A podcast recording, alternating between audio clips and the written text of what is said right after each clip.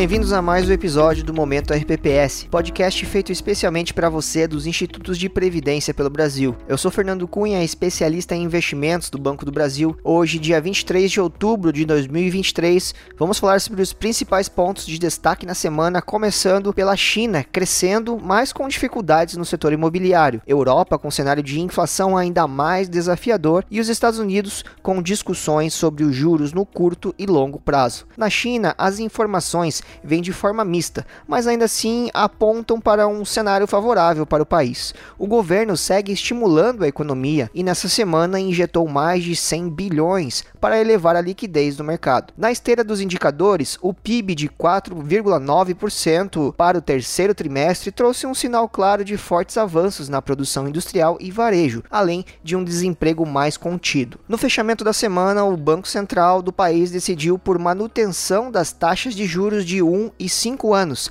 respectivamente em 3,45% e 4,20%. Já na zona do euro, com uma semana esvaziada de apresentação de indicadores, o destaque ficou para o vice-presidente do Banco Central Europeu, que afirmou sobre a inflação da região estar desacelerando, mas devendo seguir acima da meta da instituição até o fim do ano. Enquanto isso, nos Estados Unidos, a semana ficou marcada pela impactante alta na taxa de juros longos do país, sendo que os juros de 10 anos bateu a casa de 5%, patamar que só foi visto antes em meados de 2007. Quanto à decisão de juros para o próximo mês, em discurso, o presidente do Federal Reserve, Jeremy Powell, buscou expressar cautela para os próximos movimentos da economia americana, citando vários temas como a elevada inflação, conflitos geopolíticos e a resiliência da atividade. O dirigente sinalizou manutenção do atual patamar de juros sem descartar a possibilidade de novas altas. E para os próximos dias, o que temos de agenda? Nos Estados Unidos, o principal foco da semana será na divulgação de dados do PCI,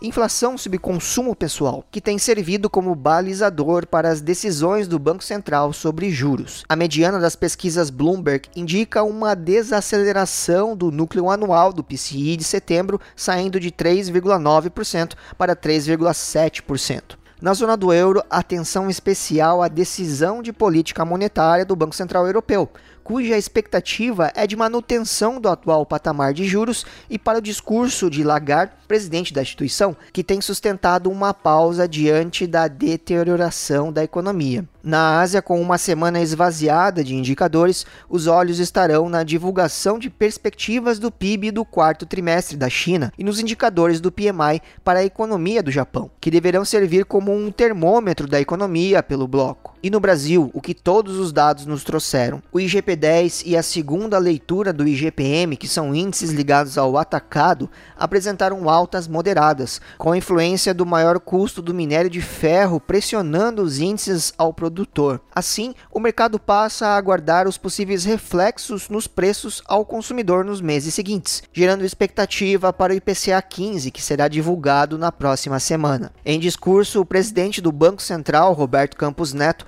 aproveitou para reforçar que o ciclo de cortes da taxa Selic deve seguir o ritmo de 50 pontos base por reunião, mesmo com um cenário de estresse no exterior. No cenário fiscal, duas notícias movimentaram a semana, onde a Câmara adiou a votação sobre a taxação de fundos de alta renda, exclusivos e offshore, para a próxima terça-feira, dia 24 do 10. Enquanto isso, foi divulgada a expectativa do governo em arrecadar 54 bilhões extras em 2024 caso consiga retomar o voto no Conselho Administrativo de Recursos Fiscais, o CARF, sendo que o tema será discutido em sessão extraordinária para definição. Vale lembrar que, sem essa retomada do voto de qualidade, a expectativa de arrecadação volta para 36 bilhões. E qual a agenda para essa semana no Brasil? O maior destaque está para a divulgação do IPCA 15, que poderá trazer impactos da inflação de atacado, mas ainda é esperada uma desaceleração quando comparado ao mesmo período do ano anterior. Para a curva de juros, esperamos um viés de alta em todos os vértices,